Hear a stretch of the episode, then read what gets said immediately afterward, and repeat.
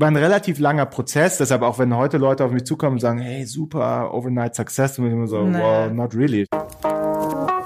Willkommen bei How to Hack, dem Podcast von Business Punk. Hier verraten euch erfolgreiche Gründerinnen und Gründer, Macherinnen und Macher und Kreative, was sie in ihrem Job anders machen. Unsere Gäste erklären euch ihre persönlichen Tipps und Hacks fürs Arbeitsleben. Und das Beste daran ist, dass es nicht nur einfaches Blabla gibt, sondern handfeste Learnings.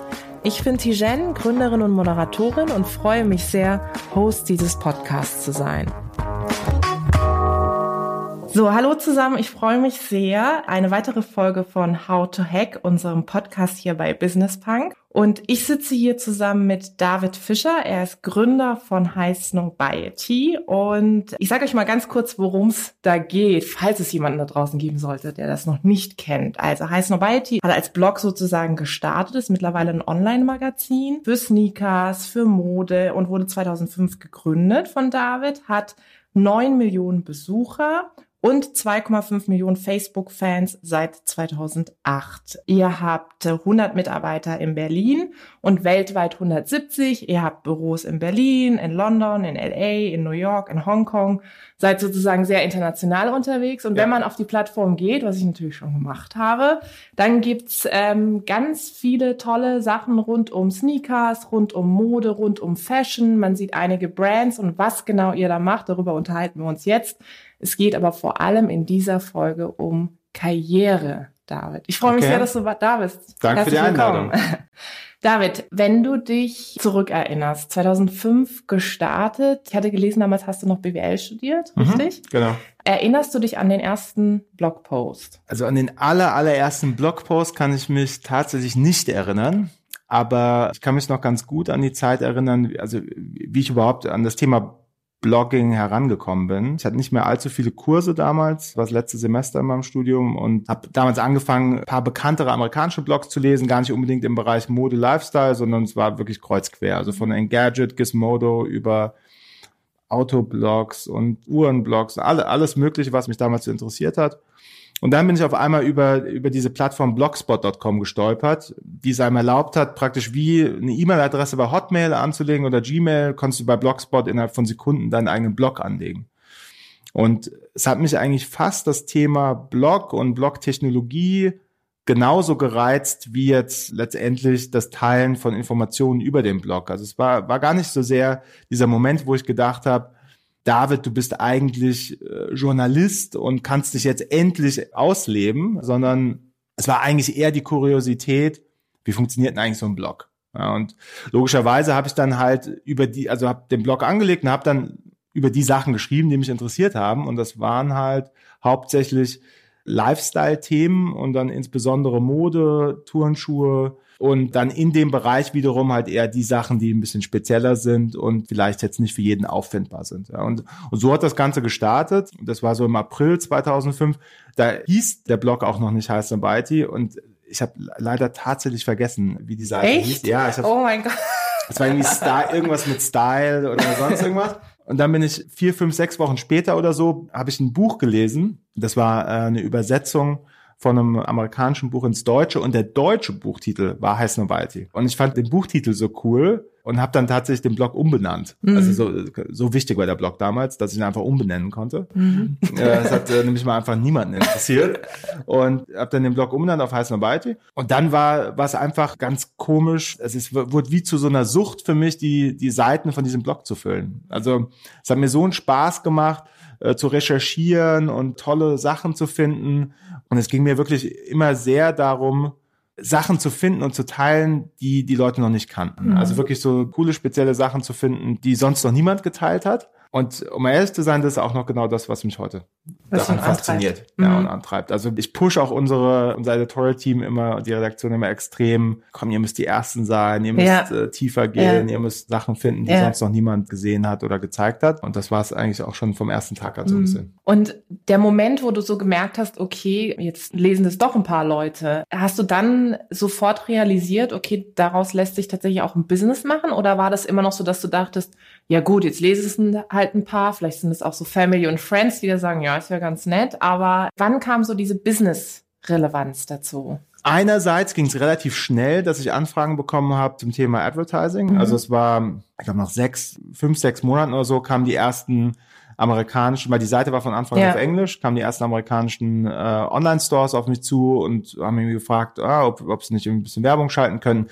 das waren also wirklich Mini-Deals. Der eine hat irgendwie 150 Dollar für einen Banner bezahlt im Monat, der nächste hat mir ein paar Schuhe im Monat geschickt für einen Banner. es war Mini-Mini. Ich glaube, Januar 2006 war so der erste also für mich damals große Advertising-Deal, da kam dann Karma Loop auf mich zu. Mhm. Das war damals ein sehr großer Streetwear-Online-Retailer in Amerika. Und die haben dann das Leaderboard gekauft fürs ganze Jahr wow. für 400 Dollar im Monat. Das war echt so Big News Check. für mich, ja. Cha-ching.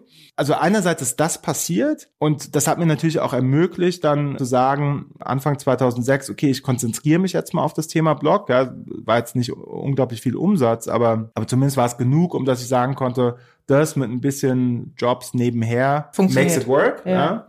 Das war schon da. Aber um ganz ehrlich zu sein, ich habe ganz, ganz lange nicht glauben können oder wollen, dass ich wirklich Heiß Nobiety langfristig als Beruf mhm. machen werde weil ich immer gedacht habe, dass es ein Ceiling gibt. Mhm. Ich kann mich noch erinnern, ich, ich habe ja in Zürich gestartet, war dann in Genf, weil meine Eltern in Genf wohnen für ein paar Jahre und dann 2009 erst nach Berlin gekommen. Habe dann 2010 in Berlin auch einen Laden aufgemacht, einen Männerladen, mhm. Soto hab um ehrlich zu sein dann fast gedacht, na vielleicht wird das mein Hauptgeschäft. Mhm. Also selbst 2010, ah, also, okay. also äh, mhm. fünf Jahre später und da war heißen Weite schon in Anführungszeichen relativ etabliert und auch so ein bisschen bekannter. Aber ich konnte irgendwie nie glauben, dass, dass ich das Thema heißen Weite so weit treiben kann. Mhm. Ja, und dass, dass es wirklich zu, zu so einer, also ist jetzt keine große Firma, aber im Gegensatz zu damals, zu einer Firma von der Größe und dass es so weit gehen könnte. Und es war wirklich erst, also dieser Moment, so 2011, 2012, wo ich irgendwann wirklich an den Punkt ankam, dachte so, ey, wir können das Thema ins Unendliche tragen. Ja. ja. Also wir können in alle möglichen Richtungen wachsen, wir können international wachsen. Und da war eigentlich erst so der Moment, wo ich realisiert habe, es gibt ja kein Limit. Ganz lange habe ich immer gedacht, Heiß Mobility als kleine Firma ist mhm. super. Und es natürlich war, war für mich immer ein sensationelles Vehikel, um Leute kennenzulernen klar. in der Industrie ja. und mit anderen Leuten zu connecten. Deshalb mir war immer klar, also KS und die haben es sensationell und es wird mich irgendwann wahrscheinlich zu einem anderen Geschäft führen. Mm, okay, so Mittel und, zum Zweck. Praktisch. Genau, mm. ganz genau. Das war eigentlich lange der Gedanke. Gleichzeitig war ich aber immer so obsessed mit High Snobiety und High Snobiety zum Besten zu machen, was es sein kann, dass ich natürlich sehr froh darüber bin, dass es nicht Mittel zum Zweck wurde, sondern dass es der Zweck wurde. Ja. Letztendlich. Ja. ja. Aber es war, war ein relativ langer Prozess, deshalb auch wenn heute Leute auf mich zukommen und sagen, hey, super, Overnight Success, und ich immer so, naja. wow, not really. Ich meine, ja. ich mache das jetzt seit 13 Jahren. Ja. es ist nicht wirklich Overnight, aber um ehrlich zu sein, das war auch das Schöne daran, weil, weil ich wirklich also ganz normal als Firma gewachsen bin. Also es hat überhaupt nicht so diesen Startup-Vibe gehabt, mhm. also mit Investoren am Anfang und direkt groß aufblasen, ja. sondern es war so ein relativ traditioneller, also fast schon mittelständischer ja. Werdegang, ja. was so gesagt, ja, wir verdienen unser Geld und dann geben wir unser Geld aus ja, und, und wachsen mhm. Step by Step, reinvestieren jedes Jahr. Und wir waren lange ein sehr kleines Team. Wir waren, also ich bin, ich war, saß in Berlin, äh, ich bin 2009 nach Berlin gekommen, saß in Berlin ganz alleine, immer noch bis 2012. Mhm. Also habe die erste Person in Berlin eingestellt 2012. Es war also wirklich alles ein sehr natürliches Wachstum und letztendlich hat es aber auch dazu geführt, dass ähm, der Markt hat sich natürlich extrem entwickelt. Ich meine, wie wir 2005 angefangen haben, war Turnschuhe kein Thema. Ja. Männermode war kein Thema. Das kann man sich heute nicht vorstellen. Aber mhm. 2005 haben Männer nicht über Mode gesprochen oder konnten nicht über mhm. Mode sprechen. Firmen haben Männer nicht mit Mode angesprochen. Es war einfach kein Thema. Streetwear war kein Thema. Äh, so wie es das heute ist. Und dementsprechend, der Markt ist natürlich viel weiter gekommen dann in den äh, letzten Jahren. Und wie der Markt auf einmal bereit war, waren wir halt auch bereit. Mhm. Und das war halt das Coole daran. Es war so ein sehr natürliches Wachstum vom Markt und von uns. Und wir sind eigentlich immer mit dem Markt gewachsen. Und wie der Markt dann auf einmal bereit war, Männer wirklich anzusprechen mit Mode, Turnschuhe wirklich vom 12-Jährigen bis zum 70-Jährigen getragen werden, Streetwear sowohl die H&M und Saras als auch die Guccis mhm. und Pradas und Louis Vuittons dieser Welt erobert hat, waren wir halt extrem etabliert schon als Marke und auch als Firma einfach gut aufgestellt, um mit diesen ganzen Leuten jetzt auf einem ganz anderen Level zusammenzuarbeiten. Mhm. Und das hat wie gesagt, letztendlich alles super gepasst, deshalb ich wollte es auch nicht ändern. Also mhm. es war irgendwie, irgendwie hat es genauso sein sollen. Zur richtigen Zeit, auch am richtigen Ort, ne? Wahrscheinlich genau. vieles. Absolut. Ja. Du hast vorhin gesagt, dass du das selber so ganz lange nicht wahrhaben wolltest, dass du immer gedacht hast, naja gut, ähm, das mache ich jetzt, aber eigentlich mache ich wahrscheinlich irgendwann was anderes. Würdest du dich auch so beschreiben als jemand, der Dinge erstmal ausprobiert, macht und, sage ich mal, eher erwartungsfrei an Sachen rangeht? Oder hat sich das sozusagen mittlerweile ein bisschen verändert, auch durch das größere Business, was du jetzt machst und durch die verschiedenen Sachen, die du ja mittlerweile auch machst. Ich bin eigentlich schon jemand, der relativ genau weiß, was er, was er mag. Mhm. Letztendlich genau der, aus dem Grund ist ja dieses Medium äh, Blog oder Magazin zu meiner Passion geworden, also ich habe schon immer die Mode geliebt, aber wusste auch, dass ich jetzt kein großer Modedesigner werde, mhm. aber und habe auf einmal jetzt diesen sensationellen Job gefunden, dass ich trotzdem meinen Senf zu allem dazugeben kann. also so ein bisschen best of both worlds. Deshalb jein. Ich bin eigentlich schon jemand, der, der relativ genau weiß, was er, was er will und was er nicht will und auch was äh, zu uns als Marke heißt und bei die passt und was nicht. Bin aber jetzt auch nicht festgefahren. Also bin dann schon offen, auch Sachen auszuprobieren, offen auch Ideen von anderen aufzugreifen ja. aus unserem Team und, äh, und auszuprobieren. Also ich glaube, das hat, hat eine relativ gesunde Balance. Mhm. Ich glaube, diese Skepsis, was die Langfristigkeit ja. von einem Heiß- und Weite-Geschäft angeht, in den ersten Jahren, kam eigentlich eher auch von meinem Umfeld, mhm. weil die um jetzt denn fast nicht glauben konnten, dass ich von sowas leben kann. Ja. Ich habe wirklich, also relativ lange, selbst, also wie, wie, ich in Berlin dann angekommen war, und da gab es die Seite ja auch schon ja, um die vier Jahre, also haben mich immer noch ganz viele Leute gefragt, sag mal, kann man davon leben? ja, und da war Heiß und Weiti, also um ehrlich zu sein, schon ein viel besserer Job als die meisten anderen Jobs ja, in Berlin. Also es war, ja. Äh, war für mich persönlich ein relativ gutes Geschäft zu dem Zeitpunkt. Und da war für das, für mein Umfeld oder für, für Deutschland oder die Welt war es immer noch fast unglaublich, dass man, sag mal, kann man von so einem Blog leben? ja? ja. Das war mal ganz, äh, ganz lustig. Deshalb die Skepsis, glaube ich, kam, kam fast eher von meinem Umfeld. Und auch so ein bisschen, weil äh, ich konnte damals fast nicht glauben, dass dieses, äh, weil ich meine, man muss schon bewusst sein, das war also Nische ist gar kein Ausdruck damals. Mhm. Ja, ich meine, wir haben ich habe 2005 nicht von Turnschuhen gesprochen, sondern von limitierten ja. Turnschuhen. Wenn damals Nike einen limitierten Turnschuh gemacht hat, dann gab es den zum Beispiel in einer Stadt wie Berlin zwölfmal. Mhm. Also wirklich limitiert. Also es war, war, wirklich nicht viel. Deshalb, also war es eigentlich fast undenkbar, dass es mal so eine Größenordnung annimmt. Mhm. Ja. Und dass Kids da irgendwie Schlange stehen vor hunderten Sneaker-Stores in der Welt. Und wir haben so einen wöchentlichen Post bei uns, der einfach nur die hottest Sneaker-Releases auf der ja, Week listet. Gesehen, ja. ja. Und äh, den Post gibt's seit ganz vielen Jahren schon bei uns.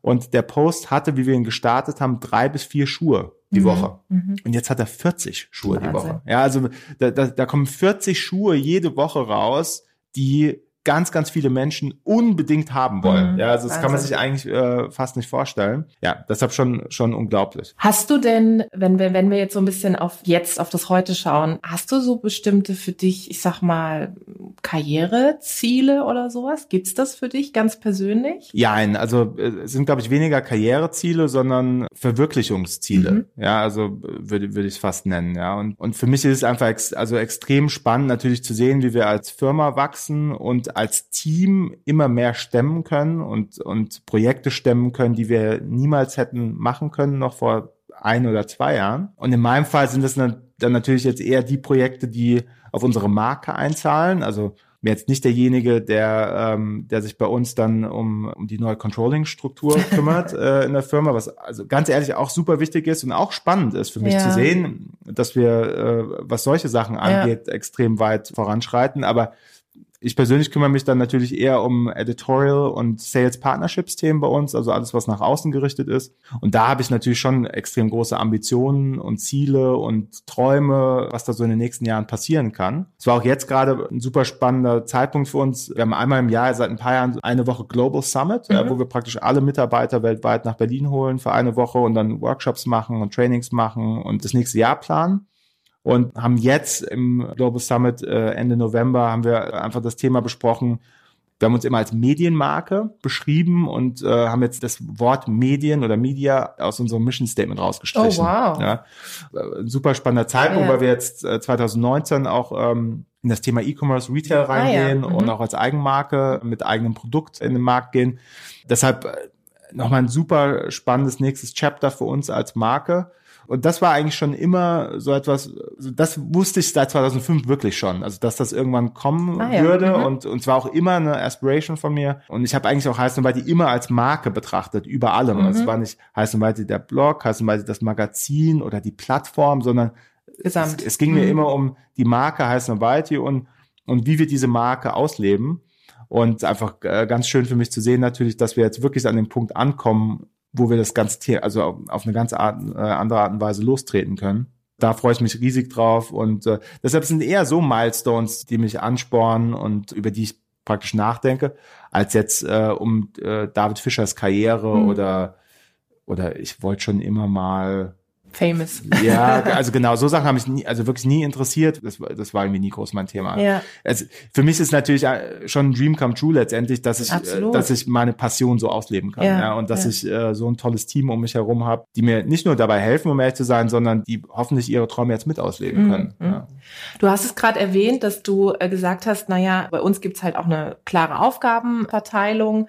Ähm, ich bin jemand, der dann rausgeht und Sales und so weiter und die Dinge auch nach außen hin vertritt. Und dann habe ich natürlich Menschen, die andere Aufgaben besetzen, wie beispielsweise auch Controlling und so weiter. Hast du denn auf deinem Weg sowas wie Mentoren gehabt, dass du Leute gehabt hast, die du angerufen hast? Ich kann mir vorstellen, was du beschrieben hast, das fand ich gerade so, musste ich sehr schmunzeln mit dem so, viele konnten sich gar nicht vorstellen, dass ich damit irgendwann mal Geld verdienen kann. Ich habe auch so ein bisschen das Gefühl, dass es so sehr auch so deutsch ist. Ich habe so Gefühl, im Internationalen ist so, mach einfach mal und geil, wenn du damit Geld verdienst. Ja? Absolut. Hattest du denn Menschen, äh, mit denen du wie so ein Sparring hattest? Gab es sowas? Oder gibt es die jetzt beispielsweise? Also, ja, also hatte ich nicht wirklich. Also nicht im traditionellen Sinne, das ist mein Mentor und wir sprechen einmal mhm. im Monat. Mhm. Ja, also das, nee, aber das, ja, also das gibt, gibt's ja. ja auch, haben ja auch viele und äh, um ehrlich zu sein, das macht wahrscheinlich auch Sinn. Das hatte ich jetzt nie so in dem Sinne. Ich habe mich auch ganz viel inspirieren lassen von Leuten, die ich auf meinem Weg getroffen habe oder äh, anderen Firmengründern und das kann einer gewesen sein, der hat einen Sneaker-Store gehabt und hat das ausgebaut mhm. oder der nächste hat äh, eine tolle Agentur gehabt und hat das ausgebaut. Da lernt man natürlich schon, lernt man voneinander, aber ich habe jetzt nicht, nicht klassische Mentoren gehabt. Ja. Und das Einzige, was ich sagen kann, wir haben jetzt also wirklich in den, in den letzten zwei, drei Jahren sind wir äh, endlich mal in die Situation gekommen, dass wir wirklich ein ganz andere, ganz anderes Level an Talent in ja. die Firma bringen konnten, weil wir haben jahrelang hast, haben wir natürlich immer nur Jobstarter eingestellt, was mhm. eben nur First, Second Job ja. läuft. Und das ist immer noch sehr wichtig für uns, weil ja. wir so sehr am Trend arbeiten, dass es natürlich für uns extrem wichtig ist, junge Menschen um uns herum zu haben, die auch diese Trends leben und verstehen. Ja, ich meine, ich bin jetzt auch 36 und im Mädchen theoretisch damit nicht mehr in meiner Zielgruppe. Ja, ja, also ja stimmt. Eure Zielgruppe geht bis 34 also, Haupt, so? also wirklich so Hauptsegment ist 18 bis 24 oh, sogar, ja. aber dann auch noch eine relativ große Zielgruppe von 25 bis 34. Mhm. So, das heißt, ich bin auf Papier, auf Papier erstmal äh, so raus. erst erstmal raus. Und deshalb ist natürlich extrem wichtig, dass wir auch ganz viele junge Menschen um uns herum haben. Trotzdem sehen wir, also sehe ich natürlich schon extrem, dass, dass Leute, die, die jetzt in den letzten paar Jahren auch in die Firma gekommen sind, mit Erfahrung, also man, Co-Geschäftsführer Jürgen Hopfgartner mhm. und viele andere, die gekommen sind, da lerne ich natürlich extrem viel. Mhm. Also ganz klar, das sind Leute, die, ich meine, man muss sich dem ja bewusst sein, also heißt und weit ist mein einziger Job, den ich jemals hatte. Außer ein paar Praktika, die ich auch gemacht habe, aber letztendlich, ich habe noch nie irgendwo anders gearbeitet. Ja. Und da lerne natürlich lerne ich auch extrem viel ja. ja. von unserem Team und den Leuten um mich herum und wie die mit Führung umgehen und mit, äh, mit ihrem Team umgehen, mit Feedback-Kultur und solche Sachen. Und sind jetzt auch in den letzten ein, zwei Jahren, machen wir viel Training in der Firma. Und, äh, und um ganz ehrlich zu sein, der 24-jährige Projektmanager bei uns braucht das Training genauso wie ich es auch brauche. Ja, ja. Und äh, da ist die Learning Curve, glaube ich, bei uns einfach extrem steil. Mhm. Und bei mir auch, weil das einfach also Sachen sind, äh, die wir vorher nicht hatten, ja, mhm. weil es einfach so, äh, so ein mhm. ganz natürlicher Wachstum war, den wir durchgangen sind. Und das ist schon super spannend, ja. Jetzt haben wir im ersten Teil relativ viel auch so über deine persönliche Story gehört. Ich würde gerne noch so ein bisschen einen Blick darauf werfen, so was so dein, dein Rat, deine Tipps, deine Hacks sozusagen auch an andere sind. Was das Thema Karriere betrifft oder auch Verwirklichen von einer Idee oder seinen eigenen Weg zu gehen. Stell dir vor, jetzt gibt es Leute da draußen, die sagen, hey, ich habe irgendwie eine coole Idee. Ich habe vielleicht auch einen Blog gestartet, mache es noch ein bisschen nebenbei ähm, traue mich aber noch nicht so richtig, wirklich den Sprung ins kalte Wasser ähm, zu wagen. Was würdest du Menschen raten? Wenn ich anschaue, wie es bei mir letztendlich gelaufen ist, also das eine, was ich halt sagen kann, der Start meines Geschäfts hat theoretisch kein Geld gekostet. Mhm. Ja, das ist natürlich erstmal ein Riesenunterschied. Ja, also ja. wenn du natürlich jetzt als Idee hast, der äh, nächste große Tesla-Konkurrent zu werden, dann machst du das halt nicht einfach mhm. mal so. In meinem Fall ich konnte es ja wirklich einfach mal so machen. Also es war konkret umsonst, mich bei Blogspot anzumelden und einfach mal zu gucken, ob mir das Spaß macht, ob das Anschluss findet, ob Leute da kommen und das Ganze lesen.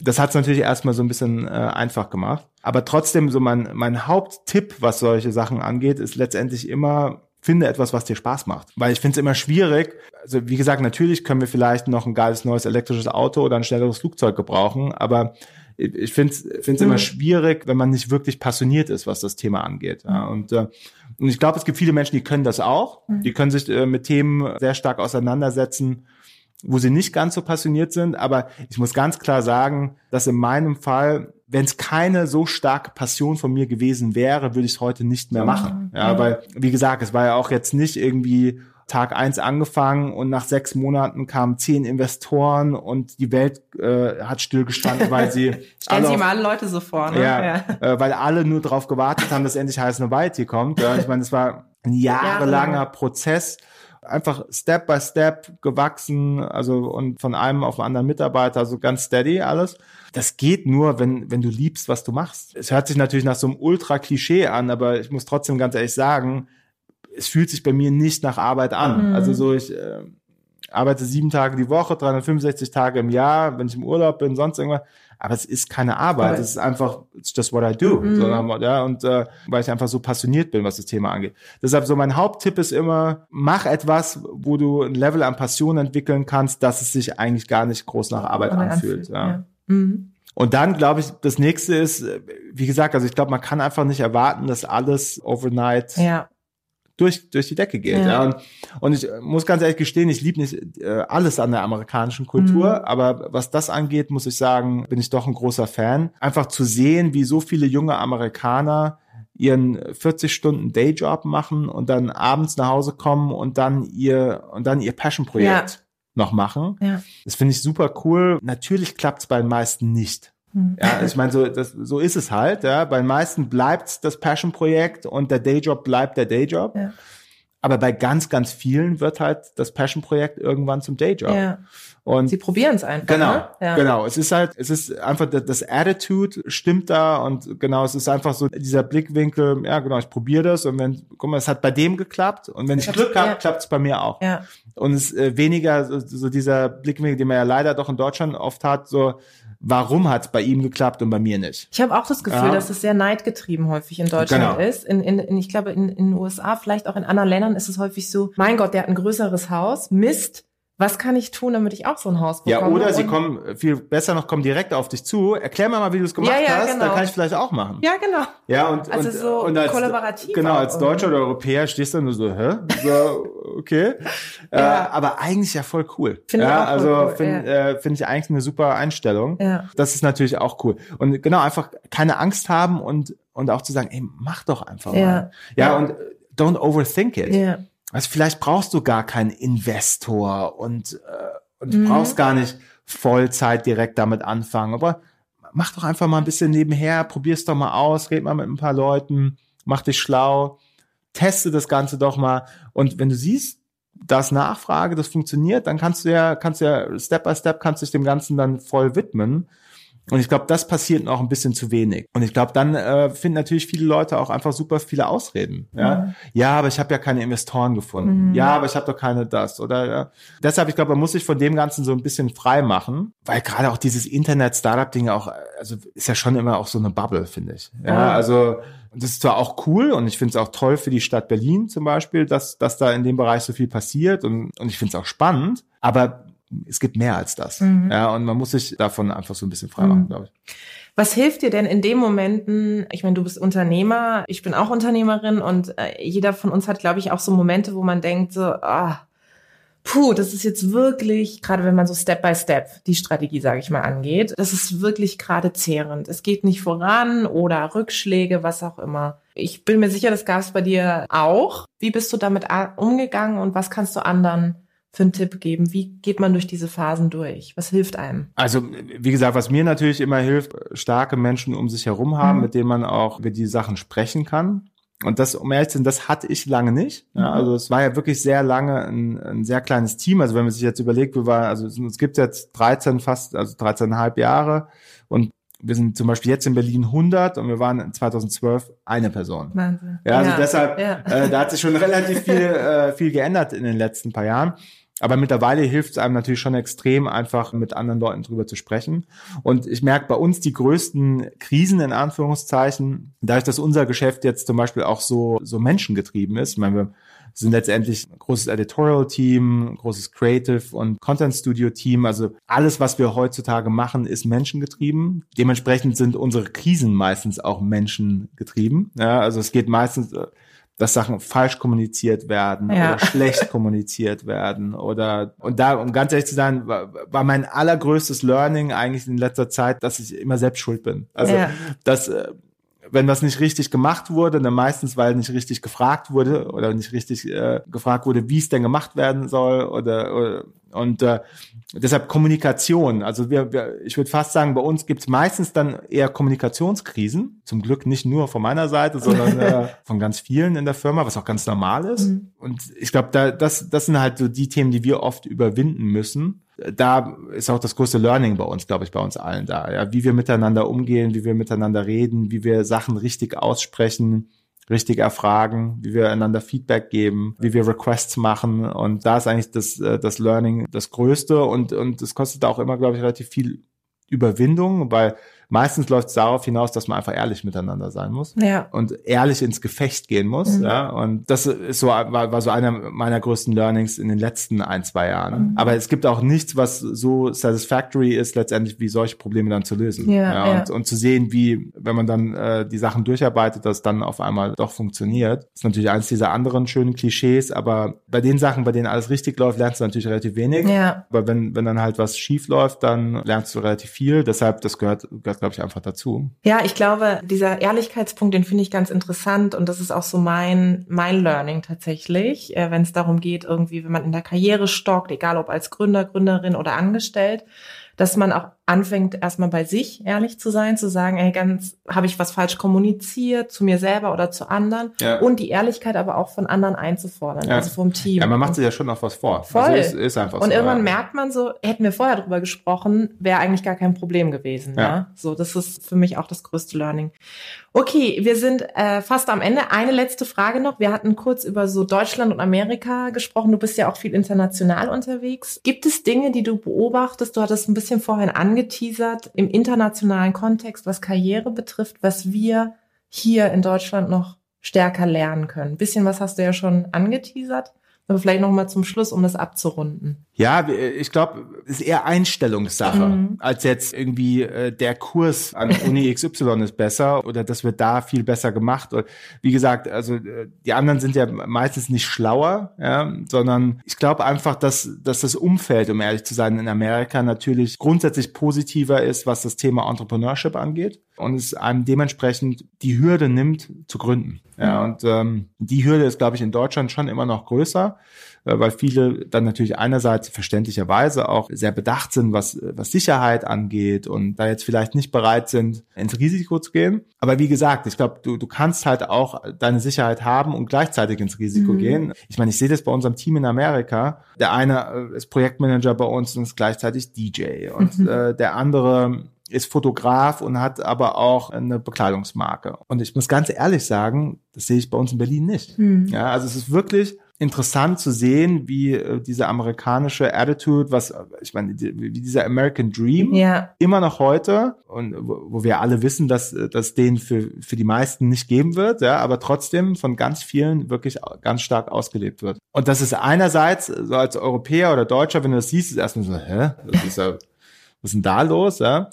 Aber irgendwie ist es toll. Ja, also diese Restlessness finde ich super spannend und einfach zu sehen, dass, dass Leute diesen, den Drive haben, das zu machen und damit auch ganz offen umgehen. Ja, es ist jetzt nicht so, als wird das versteckt vom Arbeitgeber, ja, sondern es wird einfach ganz offen gelebt und von beiden Seiten auch sehr positiv gefördert. Ja, ist doch cool, dass du eine eigene äh, Bekleidungsmarke hast oder dass du DJs und weil das sind natürlich auch Passion Points, die für uns als Marke heißt und weiterhin wieder ganz wichtig sind. Ja, und es ist einfach toll zu sehen, dass unser Team das nicht nur im Job ausleben kann, sondern auch außerhalb vom Job dann noch weiter treibt. Wie gesagt, deshalb, ich glaube, einfach grundsätzlich eine positivere Einstellung zu haben und offener zu sein, seinen Personen gegenüber offen zu sein und, und Sachen einfach, ja genau, so auszuprobieren. Man muss sie dann natürlich auch wirklich ausprobieren, weil so halb funktioniert halt einfach leider dann doch nicht. Das heißt, man muss halt schon Gas geben. Aber es gibt nichts Spannenderes, als seine eigene Marke zu haben oder sein, sein eigenes Ding zu machen. Ja, mhm. das ist schon, äh, ist schon ganz toll.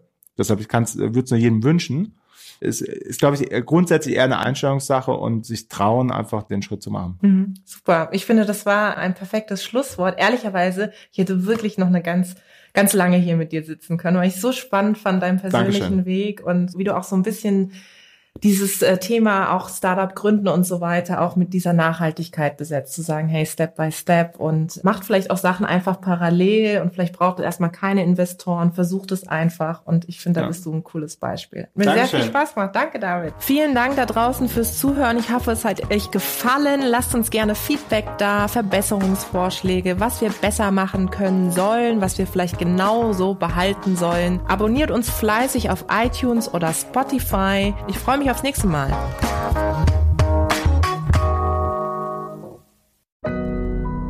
Audio Now.